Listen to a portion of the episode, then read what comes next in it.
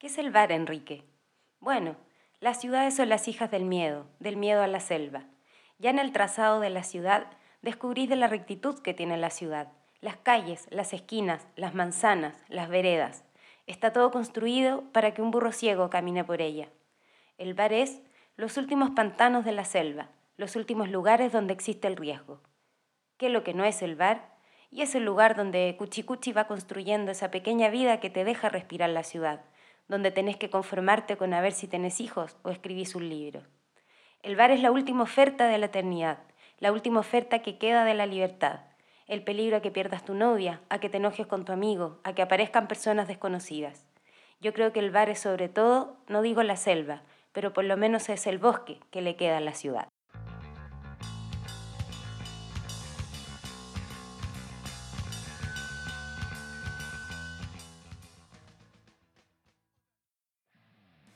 Aquí comienza el segundo episodio del podcast de la Librera Feliz.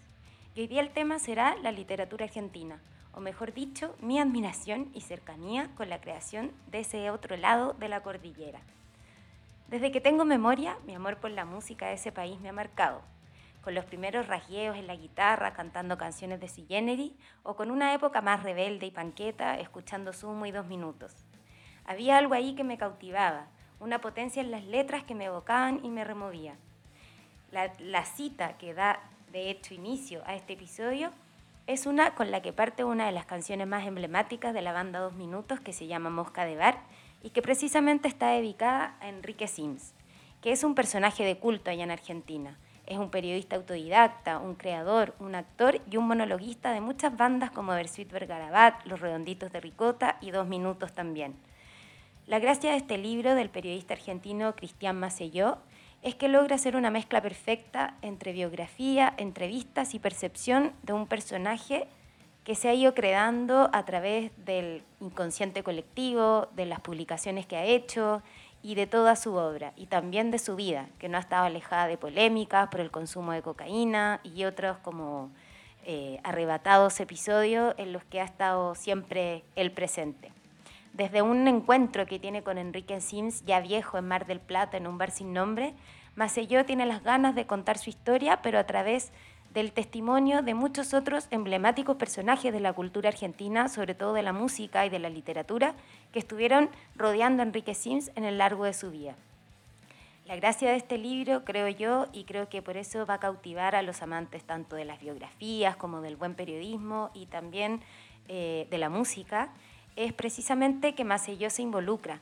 Macelló, más allá de querer contar datos biográficos, eh, conoce a este personaje, se acerca y nos da cuenta de eso eh, sin, objetividad, sin, sin objetividad, pero con la gracia de la cercanía, de crear un halo de misterio y de querer develarlo también alrededor de este personaje que sin duda es alguien que merece la pena observar y conocer. Enrique Sims, Dolor, Soledad y Magia frente a las puertas de la eternidad, de la editorial Letra Sudaca, es el primer libro que quiero recomendar en este segundo episodio de La Librera Feliz.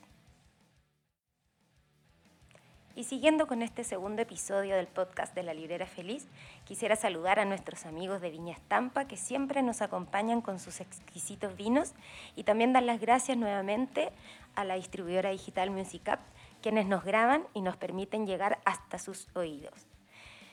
El rescate de las pequeñas historias, de los pequeños detalles para dar vida a grandes historias y momentos es precisamente lo que me cautiva, por lo menos a mí, de la literatura argentina.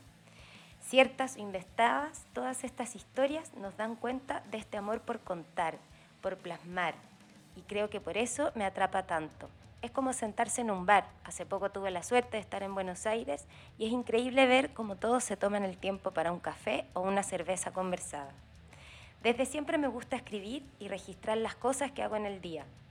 Cuando era más niña, anotar en mis agendas de Pascualina hasta la hora en que había visto al niño que me gustaba o qué habíamos comido en la hora de once con la familia. Ahora que lo miro en perspectiva, siento que ha sido mi forma, intuitiva quizás, de mantener vivo esos recuerdos, de mantener viva a mi familia y a mis amigos, que por cierto hoy son mi familia. Y precisamente de esa observación y esa capacidad de mirar la vida desde una mesa quizás o de la esquina de un bar, es que viene la segunda recomendación de este episodio y el libro que quiero recomendarles se llama El subrayador y es de Pedro Mairal, otro de nuestros escritores argentinos favoritos. Aquí, en 65 crónicas que parecen casi mini cuentos, Mairal se da el lujo de pasearnos por temáticas tan disímiles como la adolescencia, la transformación del cuerpo, el observarse a sí mismo, el deseo eh, coartado por el catolicismo o la ciencia ficción con un monstruo que aparece en el metro con una pluma sublime. Eh, y con eso logra cautivar nuestra atención de detalles que son mínimos y que para muchos de nosotros podrían pasarse por alto. Pero él en este libro crea, creo yo, un personaje que subraya el diario, que se da el tiempo de tomar un café y observar y desde ahí cautivarnos con estos 65 mini relatos que creo yo valen la pena leer. El subrayador de Editorial Laurel, reeditado en el 2014.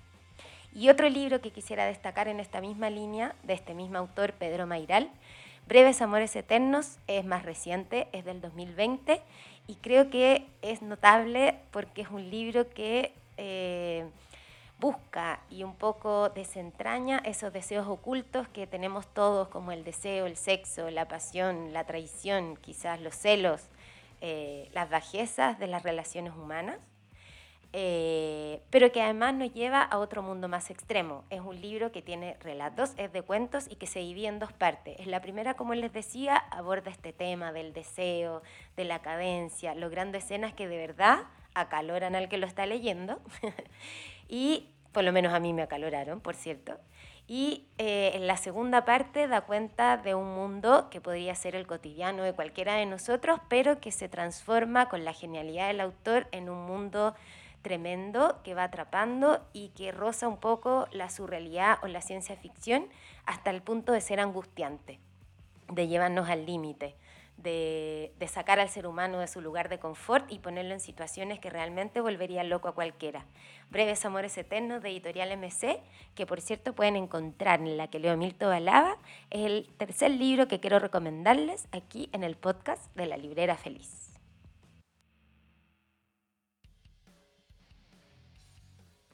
Seguimos en este segundo episodio de La Librera Feliz, el podcast.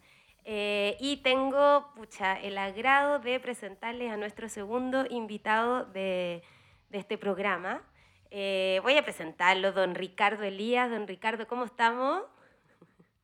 Muy bien, Anita, gracias por la invitación. Pero feliz, pues, amigo. Les quiero contar al tiro que Ricardo es un gran escritor chileno pero este, este chiquillo es muy internacional, eh, vivió en Argentina un gran tiempo, ahora está viviendo en España y desde ahí nos estamos conectando con esta magia de las comunicaciones.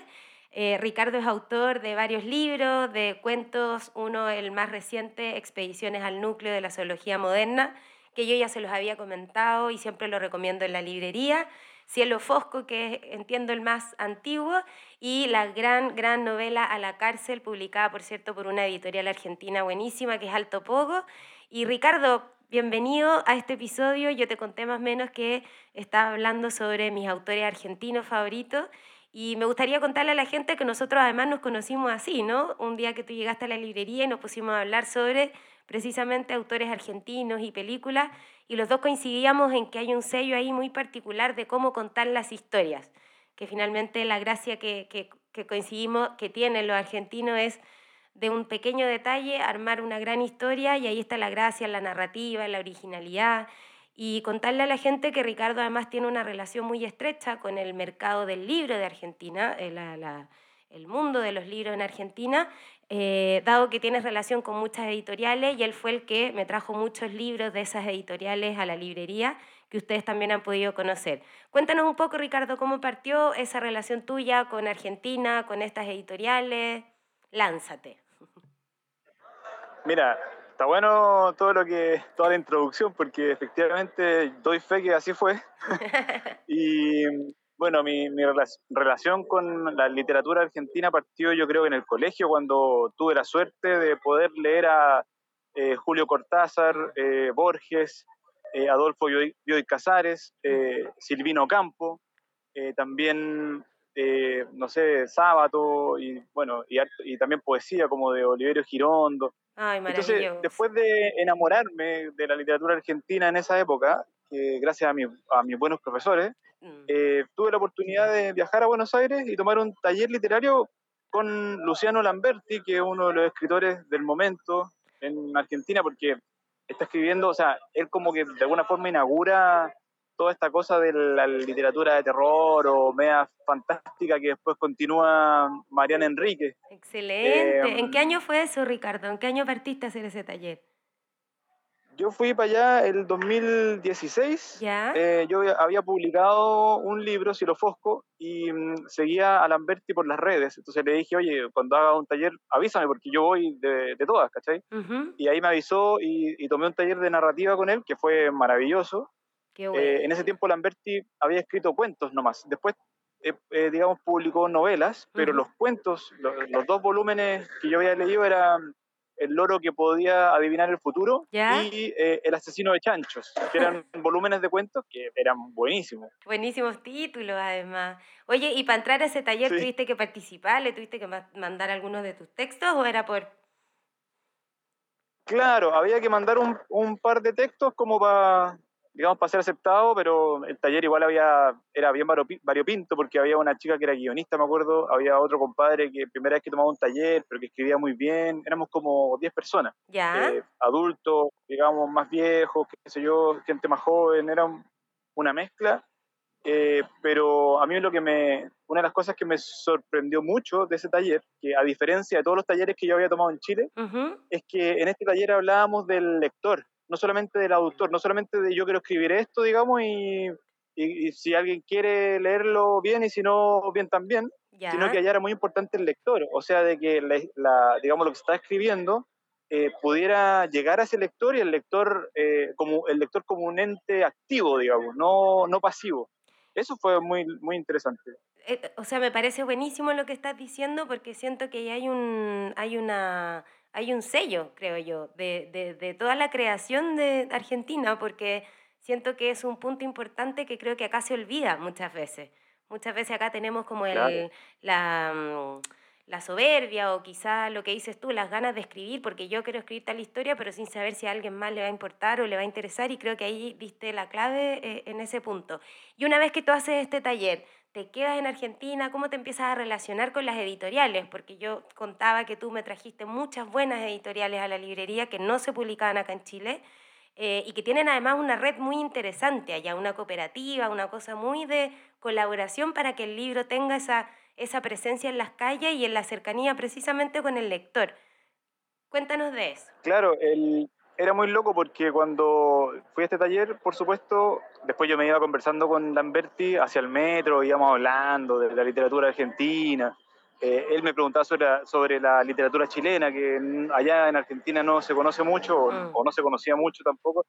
Entonces, por ahí empecé como, porque mi plan fue llegar a Buenos Aires y abrirme camino, o más bien conocer lo que el panorama literario eh, en Buenos Aires, pues era mi, idea.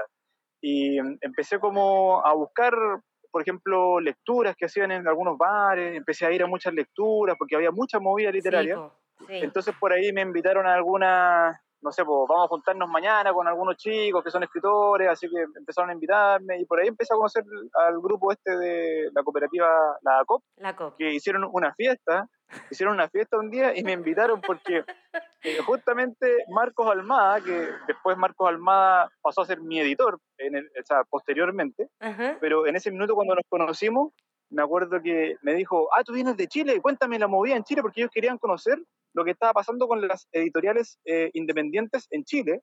Porque aunque tú no creas, una cordillera no más, porque es una cordillera no más, eh, generaba una gran, eh, era como un muro donde un país casi que no sabía lo que estaba pasando en el otro, en el otro acerca del tema de la literatura independiente sobre todo. Entonces ahí yo le conté sobre la, digamos, la furia del libro, que primera vez que la escuchaban y les encantó.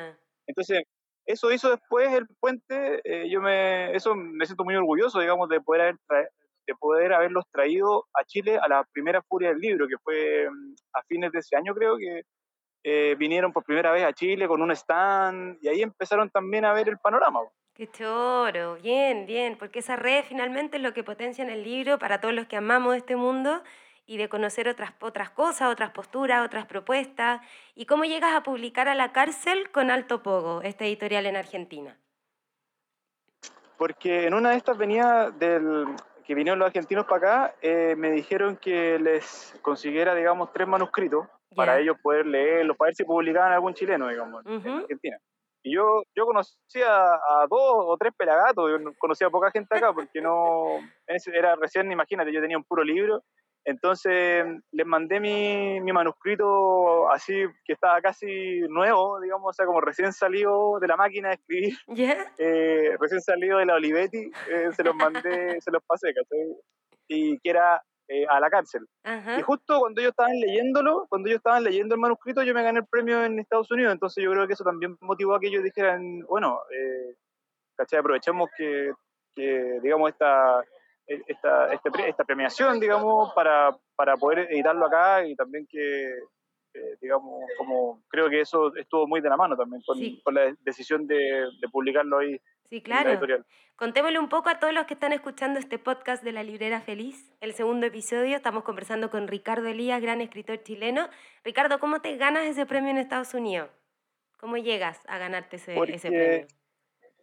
Porque gracias a, a, Dios, o gracias a todo, o gracias a la naturaleza, al mundo, al, cosmos, eh, mi, mi, editorial del momento, que era Libros de Mentira, eh, rechazó la novela, eh, lo que a mí, por supuesto, me dio mucha pena, en ese minuto me dio mucha pena, debo reconocer, pero al final me di cuenta que era mucho mejor, porque eh. ¿Cachai? Finalmente lo tiré, como que yo me decepcioné, qué sé yo, y empecé a tirar el, manuscrito a concursos internacionales. ¿Ya? Y, en Estados Unidos me gano este concurso, me invitan a presentarlo a Nueva York y dije, esta es una locura esto. Entonces, y ahí conocí Estados Unidos aparte y me invitaron a unas ferias de libros de autores latinoamericanos, que había, había mucha movida de autores latinoamericanos en Estados Unidos y eso también me sorprendió mucho. Qué bueno. Así que ese fue el primer, ese fue como la, digamos, lo que me abrió un poco las puertas eh, o me las abrió bastante, digo, y después ya en Argentina se editó la versión para Latinoamérica, y que es muy loco porque hasta el día de hoy, porque tú hasta el día de hoy, así es una semana atrás, que ya ha pasado varios años, porque a la cárcel se editó el 2017, eh, se publicó, hasta el día de hoy eh, me llegan de repente clubes de lectura en que leen a la cárcel y me etiquetan en Instagram y como que se sigue leyendo y, el libro se sigue reimprimiendo y se sigue leyendo y la gente es como que está muy bueno lo que pasa allá porque los libros como que siguen, eh, digamos, no, no mueren en uno o dos años, sino que se siguen leyendo. Eh, hay todo un rollo que es, muy interesante y me parece que es admirable lo que, lo que pasa en Argentina con la, con la literatura. O sea, yo creo que aparte de la literatura, digamos que ese auto no es un efecto especial. Ricardo está en este minuto en la Rambla, ahí caminando, se las 10 y media de la noche en España. y yo, Ricardinho, voy a aprovechar de hacer un brindis virtual aquí contigo. Te, te comento que tengo, como siempre, a mis amigos de la Viña Estampa eh, que me están apoyando en este proyecto, en este sueño del podcast. Así que salud, yo sé que tú los conoces bien porque fuiste a varios en vino y en directo en la librería. Así que sabes lo rico de estos vinos. Así que salud, amigo. Salud.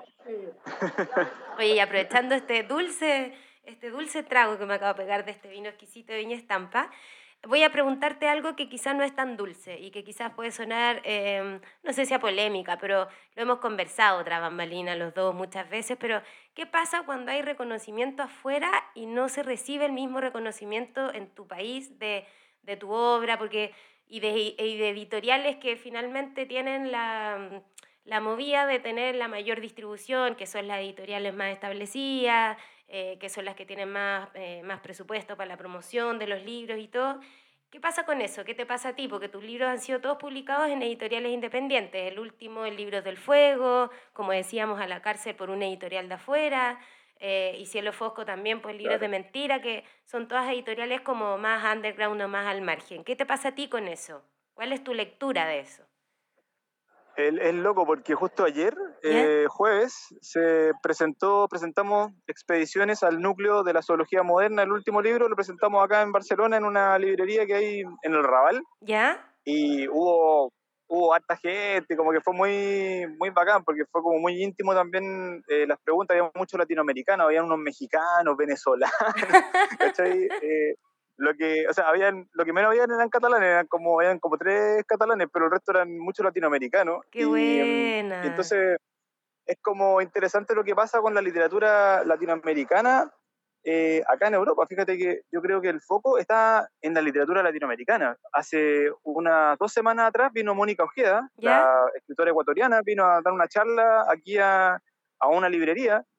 Eh, también ha venido Mariana Enrique, ¿cachai? En otras Bueno. oportunidades, como que el foco está en Latinoamérica. Pero bueno, volviendo a la pregunta que me hiciste, ¿Sí? yo creo que, yo creo que el, el- el- como el mundo literario en Chile es muy pequeñito, Mm. y como es pequeñito, lo dominan los nombres de siempre, ¿cachai? Sí. Eh, como dos, tres, cuatro nombres que son los mismos y que son nombres que tampoco trascenden mucho, o sea, por, por te toque afuera, o sea, fuera de Chile, eh, tú cruzas la cordillera y claro, han leído Zambra, pero pero no, no conocen muchos otros nombres que en Chile son como muy rimbombantes, que salen en todas las revistas, en todas las revistas del corazón. y, no sé si del corazón, pero, pero bueno, casi así, ¿cachai? Y, y onda, entonces como que mm, al final yo me acuerdo que cuando era más joven, cuando presenté, o sea, cuando publiqué mi primer libro, claro, yo quería que mi libro saliera en anagrama o en random house, era como... Pero finalmente te, vas- te vas dando cuenta de que esa experiencia no, o sea, que, que no hubiera sido una buena experiencia, porque cuando tú publicas una editorial independiente, la editorial independiente pone todas sus cartas en tu libro y se las juega por tu libro. Sí, po. Sí. ¿cachai? Por ejemplo, si yo hubiera publicado, qué sé yo, en, en Planeta en Random, imagínate, yo tengo amigos acá, que no voy a decir nombres, pero tengo amigos acá que, que han publicado en, en- en editoriales como Penguin Random House Ujú. y el libro de ellos no está acá. El libro de ellos no está acá porque Random eh, tira, no sé, po, eh, no sé cuántos libros, pero a, a Chile nomás. Sí. Y está bien, es su mercado. Y aquí el libro no se consigue, ¿cachai? Mientras que el mío, con toda humildad, ¿cachai? Eh, se consigue. po. Sí, Pocos po. ejemplares habrán, quizás, pero de a poco habrán más, pero, pero se consigue. Entonces, como que mm, hay un tema ahí con, con, el, tema, con el asunto del reconocimiento que, que yo como que ya lo tengo, como que al final, quizás al principio uno dice, oye, sí, de, de repente me gustaría, ¿cachai? ¿Cómo hay reseñas tan grandes de tal autor o autora Mm. chileno, ¿cachai? Que, que aparte que son refome, puta, eh, eh, son de, de página completa en el Mercurio y yo no, o, o Francisco García no, o, o no sé, po, la Constanza Navalón no, y la Mm. Constanza Navalón es sequísima, ¿cachai? O la Nina. Avellaneda. Sí, po, sí, po. Bueno, de la, Nina, de la Entonces- Nina te cuento que salió hace poquito, creo que esta semana, un- una súper buena crítica a su última novela, a Sousa. Sí, eso me, me alegro mucho porque Sí. merecido, muy merecido. merecido. Bueno, a mí también me pasa que como estoy, Entonces- te entiendo lo que tú estás planteando y me da mucha lata también, pero yo siento que también ahí volvemos a que también es, no culpa, no quiero culpar al lector para nada, pero siento que también ahí la, la potencia de estas grandes como editoriales eh, en anular a las más chicas tiene que ver con eso, con que tienen las páginas de los grandes diarios y eso también inhibe mucho a que el lector se atreva a leer textos eh, más independientes o que precisamente no aparecen en los diarios. Todavía está como muy presente esto de la, de la gran publicidad eh, relacionado con lo que quiere leer la gente y por eso yo siento que mi responsabilidad como librera es esa, eh, precisamente Eso darle a conocer a los lectores que hay otra literatura más allá del bestseller, más allá del que está en el ranking, que vale mucho más la pena y que lo tienen que leer y siento que humildemente lo he logrado y, y, en- y tú sabes que en la librería a la cárcel ha sido un hit, que todavía estoy peleando porque me lleguen reposiciones. que todavía no me llegan, ahí tengo a Diego con los oídos hinchados para pedirle que llegue. eh, y bueno, así, pues varios de otros libros, Expediciones al Núcleo de la Zoología Moderna también, ¿cachai? Entonces siento que ahí también es un trabajo compartido. Sí, total, total. De hecho, una muy buena, o sea, eso que, que hacen los libreros y que haces tú es un, digamos, un gran aporte a, a la diversidad literaria, ¿cachai? De, Sí. que, se, que la gente eh, lea eh, solamente, no, que no solamente la gente lea a los tres o cuatro autores que son los que salen en, la, en, digamos, en los pósteres, sino que conozca que hay muchos autores y autoras que están eh, eh, publicando y que son muy buenos también. Exactamente. Oye, Ricardo, eh, y un poco yendo a lo que yo te contaba, que en este capítulo yo he hablado de mis escritores favoritos argentinos o algunos que me, me rayan mucho. Conversamos sobre Federico Falco, yo también hablé sobre Pedro Maidal, ya me queda otra sorpresa para el final. Eh, me gustaría preguntarte a ti, ¿qué, ¿qué libros o qué autores destacarías de la literatura argentina actual, más allá de los clásicos que todos adoramos y que todos siempre volvemos, creo yo, en algún minuto, o los leímos y no, nos rayaron la cabeza cuando éramos más jóvenes. Eh, cuéntame tú qué, qué estáis leyendo o qué libros te marcaron argentinos recientes de autores, etcétera. Mira, hay mucha literatura, es como es demasiado vasto, pero yo me quedo con algunos títulos que son, creo que, que son imprescindibles.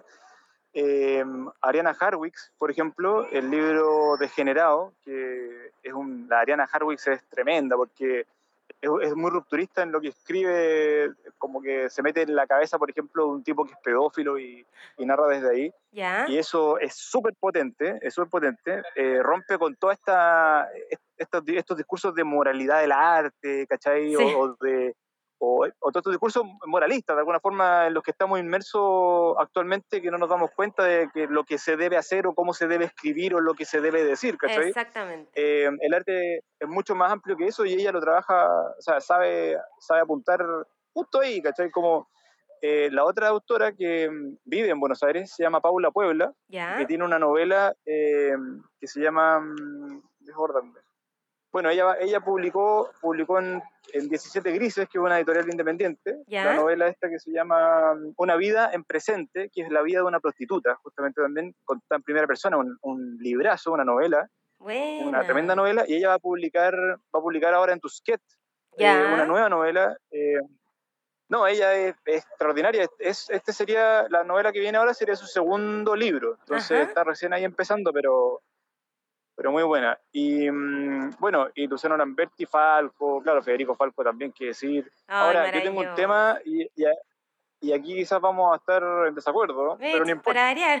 Yo tengo, yo tengo un tema con, con la Mariana Enrique y la novela, la última novela, ese Nuestra parte de noche es maravillosa, Ricardo. ¿Qué me vas a decir de esa novela? No, yo, mira, yo la leí, yo la leí y me pareció que por lo menos sobran 300 páginas, por lo menos. Y, onda, y lo encontré demasiado pretencioso. Los cuentos eran buenos, pero creo que esa novela como que no, ¿cachai? O sea, para mí, en lo personal. Y yo lo conversé con algunos otros colegas y estaban de acuerdo, no, se atreven a decirlo porque en el fondo está, está muy de moda la María Enríquez, pero creo que, por ejemplo, la Silvina Ocampo, que está un poco olvidada, porque la Silvina Ocampo es más antigua, es como de la época de Borges. Sí la Silvina es tremenda, es, como que la, la, que inaugura, la mujer, digamos, si podemos hablar de una autora mujer argentina que inaugura el tema de la fantasía y del terror y de... Es la Silvino Campo, ¿cachai? La Silvino Campo es extraordinaria, sus cuentos, no sé, el cuento La Casa de Azúcar, por ejemplo, y, todos esos cuentos que tenía, aparte que hacía poesía también. Sí, pues. Pero, pero no, no, es como... O sea, la literatura argentina es como para meterse a bucear y no salir nunca más de ahí, pues. Toda la razón, toda la razón. Y es alucinante. Yo creo que, bueno, también quería hacer un, un, em, un paralelo, no sé cómo decirlo bien, entre tus libros y la, la literatura argentina, Ricardo, porque yo siento que tú tienes esa gracia particular que te distingue de muchos escritores chilenos, que es precisamente meterte en esos detalles o en esas pequeñas historias. Me voy a referir, por ejemplo, al cuento de de Pomaire, el, de, el del chino, eh, de expediciones al núcleo de la zoología moderna, que ya lo habíamos conversado en alguna oportunidad. Ese cuento, para los que están escuchando, eh, resume una guerra entre los comerciantes chinos que se han tomado pomaire en vez de la artesanía clásica y se produce una cosa hilarante, un, un atentado con un chancho de grea lleno de gente dentro. y que me acuerdo y me río porque es notable. Y te acuerdas que yo te comenté que después de leerme tu cuento, no sé, al mes siguiente salió una noticia precisamente de que se estaba librando esta batalla, así como entre los locatarios de los locales tradicionales y todo. Eh, entonces, siento que tienes ese... Mm, tienes la particularidad que es muy parecida al escritor argentino de, de detalles que yo siento que tú eres muy observador. Eh, desde ahí construir historias grandes, ¿no? También, y también de ideas fantasiosas y no pretenciosas. Ese, ese es lo que estamos hablando, quizás lo que dijiste recién de Mariana Enrique.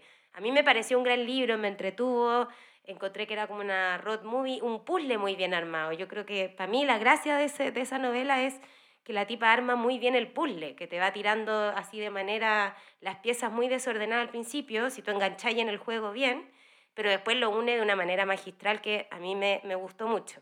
Pero siento que eh, eso, Ricardo, ¿qué opinas de eso, de lo que yo estoy planteando? De tu parecido a este, a este buscar detalle y hacer grandes historias o hacer de pequeños personajes finalmente personajes entrañables, como los de a la cárcel. Claro, mira, o sea, un detallito nomás entre paréntesis, que claro, el personaje de la Mariana Enrique en, en ese libro no me, no me agarró nunca, como este personaje hegemónico, rubio, alto y masculino, en el fondo que no era, o sea, que es masculino pero también bisexual, y como una cuestión muy actual, como que no, no sé, nunca enganché con él, quizás, quizás claro, eh, como que habría que, quizás esa fue la barrera, eh, pero bueno, qué sé yo, igual es una gran autora. Ahora, lo que tú me hablabas de, del tema de los cuentos, yo creo que, claro, ese es Chile.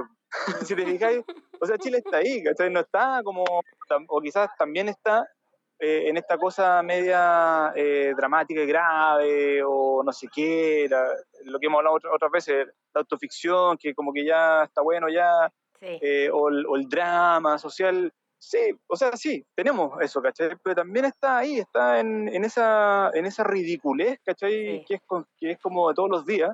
Y por ejemplo, lo que tú me hablabas del cuento chino, eh, y que de alguna forma después pasó en verdad que había un mall chino, claro, porque es un problema que estaba realmente en Pomaire, pasando hace mucho tiempo, y nadie le ha prestado atención porque nadie pesca nadie pesca esas weas, ¿cachai? Como que a la gente, o nosotros vamos a Pomadre a comer una empanadita, qué sé yo, pero no, no, no, no vemos el rollo, el problema social que hay ahí con la, con la intromisión de productos chinos, ¿cachai? Que están acabando con la, con la alfarería típica de una zona. Entonces yo trato de hacer un, un policial criollo, ¿cachai? Tomando ese elemento, pero, pero tomando un, una, digamos, una problemática que es real, ¿cachai? que, que es súper real y que es muy chilena también, porque eh, tiene esa particularidad chilena de que también es como media, media absurda como somos los chilenos, que tenemos unas cosas media así, media increíbles, media, ¿cachai? Como que somos, somos al revés, las cosas no salen al revés de lo que nos deberían salir, ¿cachai? Entonces, y al final yo creo que a mí me gusta trabajar eso, como buscar esa identidad eh, nacional, ¿cachai? Que es como propia y que es transversal a todos los chilenos, a todos nosotros. Pero yo creo que de todas maneras demasiado bien logrado y pucha, apenas vuelva a la cárcel, a la librería, yo de nuevo la voy a volver a recomendar porque creo que ahí también eh, me sacó los zapatos, una novelaza y, y creo que ahí también tuviste la genialidad de crear unos personajes, como dije, entrañables de una situación muy absurda de estos presos que encuentran un fósil de dinosaurio en la cárcel. O sea, creo que ahí también reflejas a Chile completo en este mundo de las cuatro paredes de una cárcel que también está buenísimo, Ricardo. Está pasando una ambulancia. Claro. ¿No es un atentado? No. Está pasando una ambulancia, qué mío. No, pero justo, pero justo pasaron los pacos, pasaron justo, estoy en un lugar donde y están corriendo para allá, no sé qué, cagada, y, puta, pasaron justo. esa es la ley de Murphy, ¿viste? Y, en Chile sí que conocemos la ley de Murphy, porque eso es muy típico. pero, por ejemplo, lo que tú... ¿Se escuchó muy fuerte? Sí, fue como tirere. ya, claro, sigue, pasaron por el lado. ¿Ya? Bueno, lo que te iba a decir es que la, la novela La cárcel, en el fondo, también eh, es muy interesante porque la lectura que se hizo en Argentina, claro, de repente para Chile, o para, no sé, para mi editor o qué sé yo, debe ser una cosa muy eh, como, es como que uno como chileno de repente no se da cuenta de cómo somos los chilenos, pero esa novela en Argentina la ha ido también porque refleja, mm, eh, para ellos, refleja muy bien esa idiosincrasia que tenemos nosotros, por ejemplo, que unos presos en una cárcel eh, se encuentren unos huesos de dinosaurio, eh, va a ser siempre muy distinto si es que son chilenos, son peruanos, son, ¿cachai? Los chilenos tienen una particularidad, ¿cachai? Con eso y con la cultura y con ese tema y con, y con, la, con la historia reciente, ¿cachai? Y con la educación también, que ha sido siempre, que ha sido un tema, digamos, de hace eh, por lo menos 20 años, claro, ¿me entendí? Entonces, mm, yo trabajé un poco esos elementos y los mezclé dentro de ese, de ese lugar que es la cárcel, pero, pero siempre me da risa porque en Argentina, cada vez que leen la novela y me etiquetan ahí, comentan cosas que a mí me, me sorprende mucho, es la lectura que tienen eh, los argentinos de, y, notan que es muy que es como muy chilena, ¿cachai? No es una cárcel argentina, sino que los personajes son chilenos, los nombres, siempre comentan los nombres de los personajes que les gustan mucho, ¿cachai? Entonces, eso está interesante porque al final lo que, lo que, lo que yo quiero o lo que, claro, o sea, lo que yo busco como escritor es conectar con el lector, ¿cachai? Como generar eh, una literatura, ¿cachai? Que sea un poco inolvidable, que sea como de, como, como que tenga cierta, cierto peso en ese sentido, o sea, como las historias que a mí me gustaba leer, por ejemplo, cuando yo leía las novelas de Víctor Hugo, ¿cachai? Que los personajes son personajes inmortales, que, ¿cachai? Jean Valjean es un personaje que, que nunca va a pasar, que siempre va a estar ahí, o, o Gwynplaine, del El hombre que ríe, ¿cachai? O, o Quasimodo en, Nuestra Señora de, París, qué sé yo, o el mismo, no sé, pues, Conde Montecristo, mm. eh, en el caso de, del... Entonces como que de alguna forma eh, me, me, me, gusta eso, ¿cachai? Como que se ha perdido un poco ese rollo de, de los personajes que como que son entrañables, ¿cachai? Que, que, son, que son inolvidables de alguna manera. Es que yo creo que tienes mucha razón. Yo creo que ha pasado a tener el, el escritor quizás muchas veces más protagonismo que los mismos personajes. Y vuelvo a insistir que creo que ahí está la gracia y, y, el link que yo siento de tu literatura con precisamente la literatura argentina, que es como el tema de hoy día. Y Ricardo, eh, ¿en qué proyecto estás trabajando ahora? ¿Por qué te fuiste a España? ¿En qué estamos? ¿Qué has seguido escribiendo? Mira, estoy corrigiendo una novela que ya está escrita, pero tengo que corregirla ahí para que quede perfecta, que quiero ver si, si la muevo por acá o, bueno, no sé, por donde, digamos, se pueda.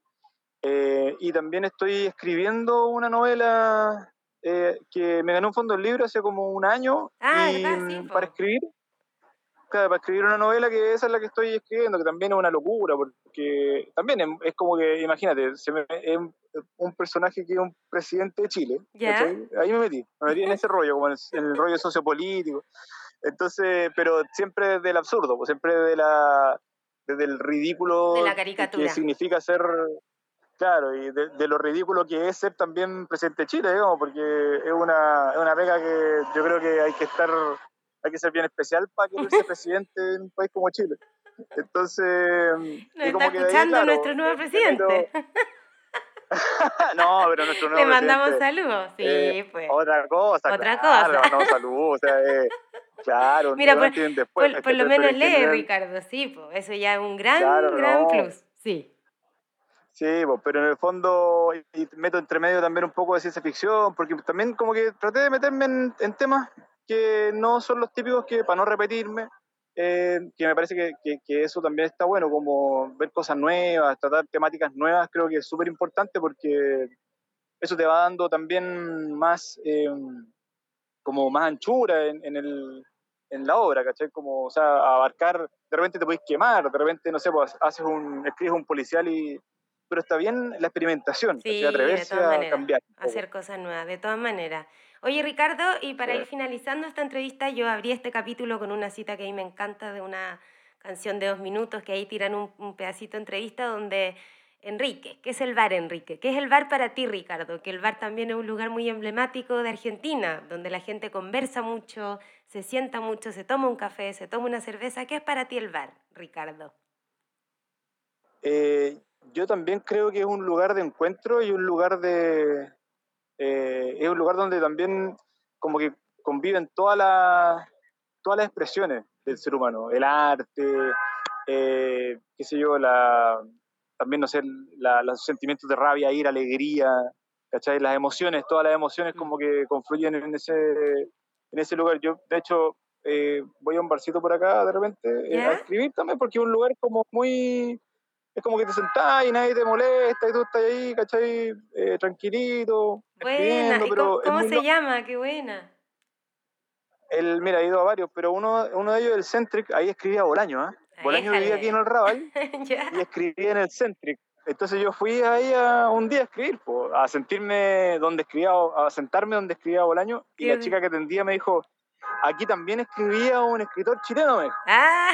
Entonces, ah, sí, le digo yo. ¿Y quién? Me dijo, no, yo no sé, porque es un escritor que hace tiempo que vivía acá, pero no sabía el nombre, pero sí me dijo que escribía y dije, ah, mira qué interesante. Así que está bueno. Ahí en 10 años más van a decir aquí escribió Ricardo Elías, no lo dudo. Oye, Ricardito, amigo querido, te quiero mandar un abrazo gigante Ansiosa por leer la nueva novela, ojalá que tenga término pronto, que te salgan todos los planes excelentes ahí en España. Agradezco tus recomendaciones y bueno, abrazo nuevamente y espero vernos pronto. Si, si no es que tú puedas venir para acá, a ver si los pasajes pueden ser para allá y ahí, ahí nos conversamos en el Centric una cervecita o un vinito.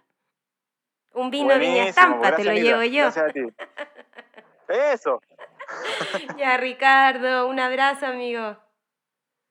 Que estés bien. Chao, chao. Buenas noches. Buenas noches aquí, buenas tardes allá. Eso. chao, chao. Chao. Y después de esa entretenidísima entrevista con nuestro amigo y escritor chileno Ricardo Elías, vamos a ir con el último libro recomendado de este segundo episodio de La Librera Feliz. En esta ocasión se trata de una escritora argentina, ella se llama Cecilia Pavón y el libro que quiero recomendarle se llama Pequeño recuento sobre mis faltas. Es un libro que salió el año pasado, en el 2021, editado por Editorial Overol y que tiene la grandeza de ser un libro delicado eh, conciso pero muy contundente, que habla desde el interior y desde lo, desde lo cotidiano, creando ficciones e invitando con eso a mirar desde otro punto de vista nuestras propias vidas. Creo que lo mejor va a ser leerles una cita para que sientan un poco el espíritu del libro y crean por qué se lo estoy recomendando. La tierra es una manta tibia con la que mi hermano está cubierto. Me pregunto si alguna parte de su cuerpo, que ahora está transformado en una entidad que ya no es más un cuerpo, sentirá de alguna forma remota e incomprensible ese calor de los rayos del sol atravesando el suelo. Mi hermano fue un pionero de la muerte. Con esa tremenda cita, que por lo menos a mí me llega muy directo y muy profundo, quisiera despedir este segundo episodio de La Librera Feliz esperando que les haya gustado y esperando haberlos empapado un poco con esta pasión que yo siento por la literatura argentina y en general por toda la obra de los creadores, como lo dije al principio, de ese otro lado de la cordillera. Ya se vienen nuevos episodios, espero que nos sigan y nuevamente agradecer a Viña Estampa por acompañarnos siempre y a Music distribuidora musical, por grabarnos y por permitirnos llegar a todos vuestros oídos. Un abrazo gigante y nos estamos viendo. Anita Barra, la librera feliz de la que leo mil toda lava.